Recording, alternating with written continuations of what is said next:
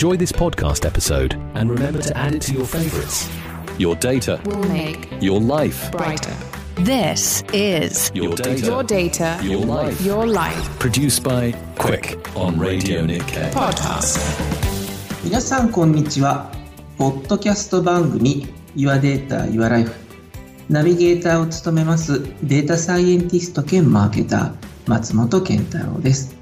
えこの番組 Your Data Your Life では毎回デイリーライフをデータ化することで生活がさらに楽しくなるそんな話題をお伝えしていきますぜひお楽しみくださいえそしてアシスタントは？はい。皆さん、こんにちは。アシスタントの延命あさみです。よろしくお願いいたします。今回も収録には、マイクロソフト Teams を用いていきます。さて、松本さん。前回は、インバウンドにまつわる話題でしたけど、今回はどんなものですか？今回はですね延命さんもおそらく使っているんじゃないかと考えているクーポンあるいはクーポンにまつわる消費についてデータを交えてお話をしていきますクーポン。私は結構利用している派ですね。どんなクーポン使ってるんですか？ハンバーガーショップ？うーんこれはもうマックマクド論争が行われるかもしれないですね。そうだ、関西圏ではマクド、関東ではマック。私はもちろんマックなんですけど、ああマクドです。マクドじゃないですね。マクドじゃなくてマクド？マクドです。はい。マクド、あはい。ええすごいあれですね全然カルチャーが。違いますね。はい、あの、発音からちょっと厳しく修正していかなあかんなと思ってます。そうですねエセ関西弁はね一番データとともに勉強したいと思いますはい。えーそれでは、Your Data, Your Life、今回も始めていきましょ Your data, Your data, your life. your life. う。Your Data, Your Life、私、松本健太郎と、延命あさみがお送りしていますエメさん、先ほどこうクーポン使うっていうお話がありましたけれども、どんな瞬間にクーポン使います？やっぱりクーポンが届いたらあお得だと思ってすぐに飛びついちゃいます、あーこう逆に街中を歩いていて手元にあそういえばこのお店のクーポンあったわ。このお店行こう。あんまりないですか？あるかもしれないです私はクーポンもらってあちょっとハンバーガー食べようかなとかちょっとファミレス行こうかなっていう気持ちになったりします。あ今のことがですね。実はすごく重要でクーポンを発行している側からするとお腹空いたなとかあるいはこうちょっと小腹が空いたなっていう時にどうせお店選ぶんだったらあの時にクーポンもらったあのお店に行こうと言ってお店に来ていただくことそれを強く望んでいるわけなんですよね。なのでこうよくですね、えっとクーポンっていうのは販売促進、まあ、マーケティングの施策の一環として取り扱われているわけなんですけれどところがですねクーポンって最近ちょっとお得やなっていうの減ってません？確かに、まあ、クーポンだと思って嬉しくてもらうんですけどよーく見てみるとあ50円引きかとか30円引きかって、まあ、よくよく考えてみるとそんなに変わらないですよね。そうなんです。実はですね、クーポン、特にネットでクーポンがですね、気軽に使えるようになってからなんですけれど、こう一時は、クーポンをきっかけに来店をしてくれるお客さんの人数が増える。もうみんなハッピーやったんですけれども、やっぱコロナに入って、どちらかというと飲食テイクアウトが主流になって、お店に来ていただく機会がちょっとずつ減っていった結果、実はクーポンってお客さんいっぱい呼んでいただけるんだけれども、お店に定着をしてくれるとか、愛着を持ってくれる機会、そんなに増えてないんじゃないかという学術論文がですね、今出始めてるんです。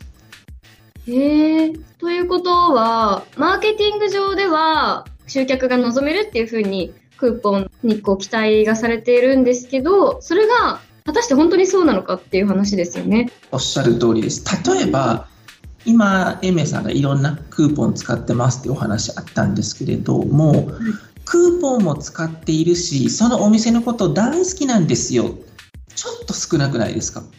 クーポンをもらえるからといって、そのお店が好きになるかっていうことも違うし、あと別にリピーターになるかって言われても、そういうわけでもないですね。ですよね。これ例えば飲食に限らず、例えば化粧品のメーカーでも、クーポンっていうとちょっと響きが悪いかもしれないですけど、ポイントとか使うとお得になりますよみたいなのはあったりはするんですけれど、ポイントがあるから買ってくれるのか、あるいはその好きだから買ってくれるのか。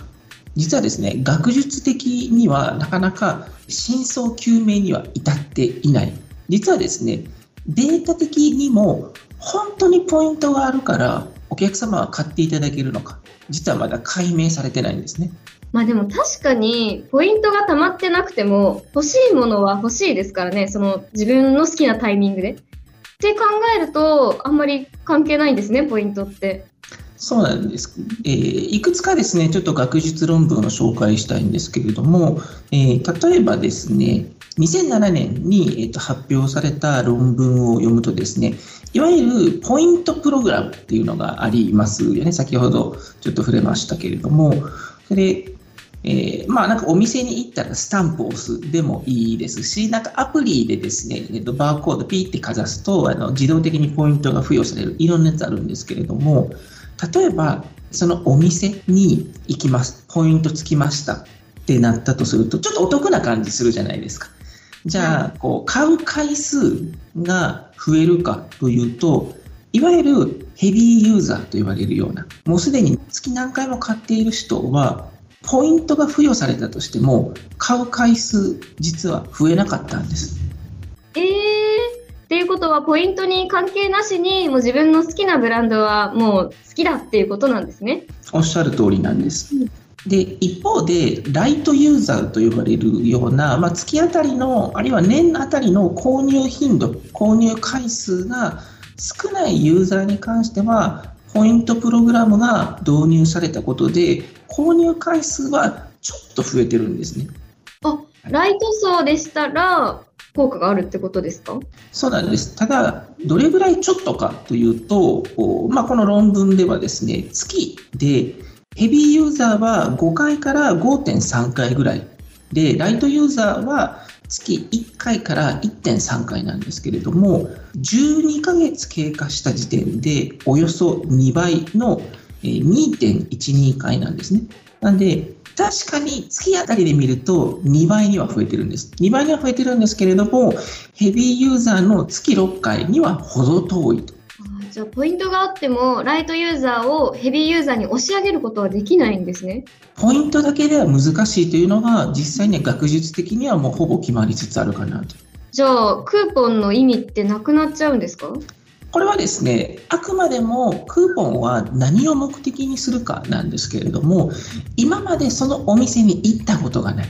その商品のメニューを食べたことがない、その1回も行ったことがないお客様に対して、まあ、ちょっと1回食べてみてくださいよというきっかけを作る、そのためにクーポンは、まあ、ここは間違いなく有効なんだと思いますと。ただ、2回目、3回目、4回目、5回目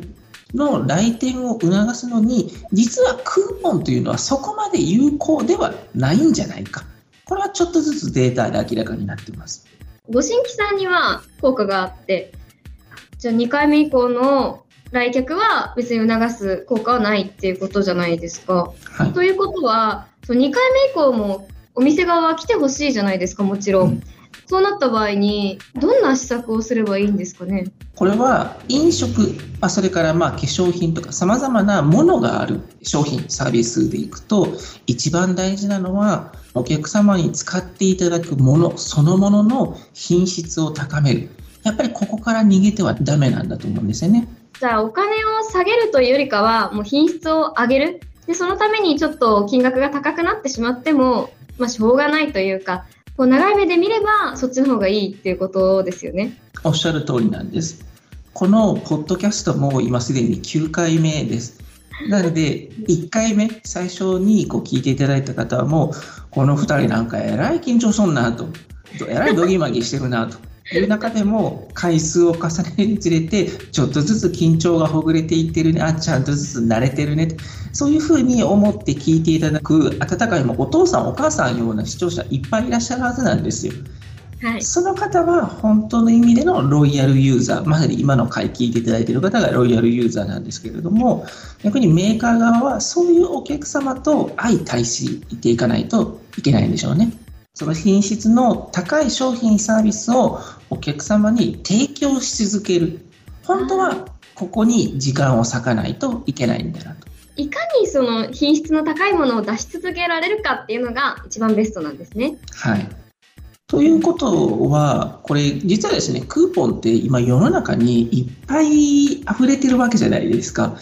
あの美容室とか行ってもポイントカードありますよね。あります。はい、で僕も2ヶ月に1回ヘッドスパ行くんですけれど、すごい。はい。5回通うと500円引きなんですよ。おお、お得そうに聞こえますけど、おはい。得そうに聞こえるじゃないですか。ただ1回あたり8000円ぐらいするので、お得かって言われると、うーんなんですよね。そうですね。まあそこまで金額変わらないかなって思っちゃいますね。そうですよね。ところが、4回通って、あと1回行けば500円安くなりますってなると、まあ、じゃあとりあえず次も予約はしておこうかなっていうテンションになるわけですよ。お得そうだなって聞こえてしまいますしね。人間そっちに釣られちゃいますもんね。そうなんです。これを一応学術の世界では目標購買仮説というふうに表現をしています。あのまあ、目標に近づくとこうモチベーションがですね、えー急にぐーっと,、えーと上昇する、まあ、あともう少しで目標に到達するぞ。これを目標購買仮説っていうんですけれどもこのポイントカードでも例えば、まあ、10杯飲むと10杯目のコーヒーは無料になりますよ。なんかそんな風に言われると1杯目2杯目は全然気にしないんですけど6杯目とか7杯目とかになるともうそのコーヒーを飲むことが義務になったりすることあるじゃないですか。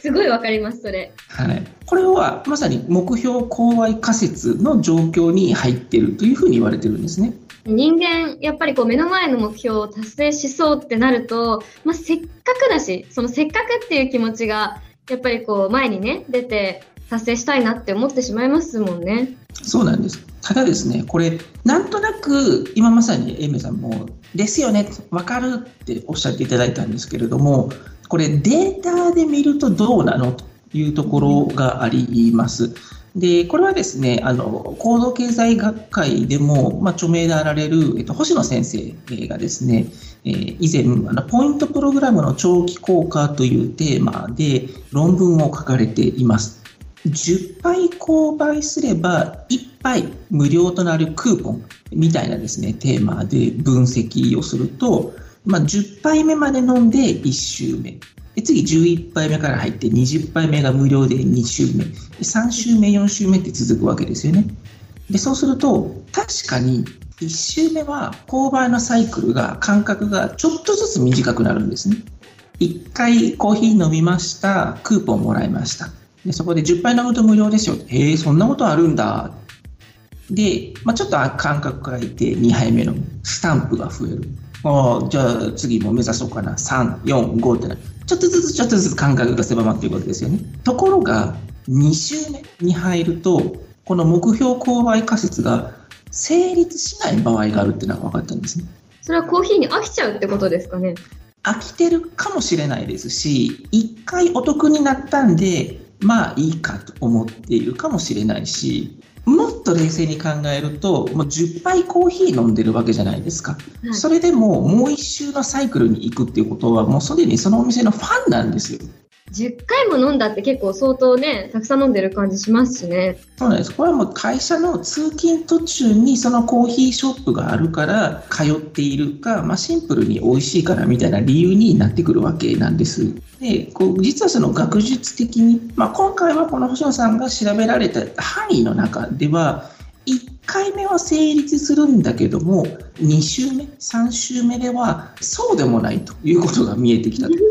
やっぱりポイント活用って頭の中のイメージと実際の人の行動データで乖離が発生するんですね。確か頭の中だったらやっぱりお得だったらそれに人間全員飛びつくと思いますけど、でもよくよく考えてみると、やっぱこう、一回ゴールが達成されたわけじゃないですか。コーヒーをいっぱい無料でもらうっていう。でも2周目ってなると、また振り出しに戻るっていうことは、やっぱちょっと面倒くさいなみたいな心理も働いちゃいますもんね、人間。そうなんです。結局、人の頭の中で考えることというのは、極めて合理的な、お得だったらみんな行くでしょうとか、価値があるからみんな行くでしょうなんですけれど、やっぱり実際の人間っていうのは、お得だけだと動かないわけですよ。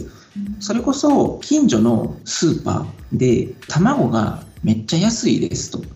はい、大阪のスーパーじゃないですけど、卵1円でしたと。安い。はい、ただ、そのスーパーを越えるには、えめちゃめちゃ高い山を越えないといけません、うんってなると、意外と行く人少ないわけですよね。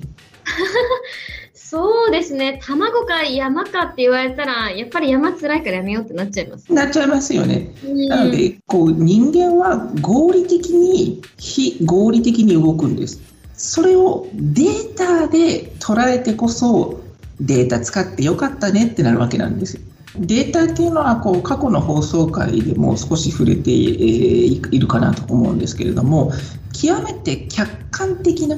ものであるではあるんですけれどもどちらかというとこう人の、ね、考え方の偏りみたいなのも反映されることもありますと。ただ身長の回でも少し触れましたけれども客観的な出来事を数字として記録ができる。ここにデータの価値の魅力の一つがあるのでそれをですね使うっていうことがすごく大事ですし今回はちょっと行動経済学的なところも触れながら人って意外と非合理的なところもあるんだよという話をしたんですけれど非合理的な人間を捉えるには客観的な情報を使うということが重要。でそれが、えっと、ポイントという観点で見ると、確かにお得なんだけれども、お得だけで人がずっと長続きしないとか、使い続けるっていうことは、人がポイントだけで動かない。やっぱり商品に対する愛とか、感情があるわけですよ。なんでこう、この先延命さんがタレントとしてこう活躍していくということにあたって、最初はなんか私のことを応援してくれたら10ポイントあげますとか、ポイント制。ポイント制にしたとしても、それだけでは続かないわけですよね。うんはい、やっぱり本人に対する、あこの人を応援したいとか、この人すごい可愛いですよねと、性別を超えて愛されるっていうことが本当は大事なんですね。じゃあもうお得っていうのは、まあ確かにね、最初はね、嬉しいですけど、まあ後々そんなにいいものではなくなるっていうことなので、お得っていうのはもう大前提で、その次にやっぱり品質っていうのを高めていく。どちらも高めていくっていうのがやっぱり必要なんですね。そうです。ちょっと私もね、これからまだまだ芸能活動をね、していくとは思うんですけど、いろんな自分の価値をね、ちょっと見出して、いろいろとね、売り込んでいきたいと思います。一緒に頑張りましょう。頑張りましょう。はい。Your data, Your data, your life. your life. ポッドキャスト番組 Your Data, Your Life 私松本健太郎と延命あさみがお送りしてきましたが、そろそろエンディングのお時間です。9回目の放送、皆さんお楽しみいただけましたか？いや、私、クーポンはもうお得なので、やっぱりあればあるほどお店は繁盛するっていう風にね、思い込んでいたんですけど、結局人間ってそんなに単純なものじゃなくて、やっぱ物の価値が良くないとね、こうリピーターにはならないんだっていうこの真実を今回もね、データによってまた気づくことができて、新たな発見があって楽しかったです。やっぱりお得だけじゃ人って続かないですよね飽きちゃいますお得もそうですよね。だからこそやっぱり物に付加価値をつけていくっていうことがね、とても大切になってくるっていうことですね。よくわかりました。次回も様々な話題をデータを交えてお届けしていきます。ポッドキャスト番組 Your Data, Your Life お相手はナビゲーターの松本健太郎そして延命あさみでした。次回もお楽しみに。ポッドキャスト番組 Your Data, Your Life このコンテンツは企画クイック制作ラジオ日経でお送りしました。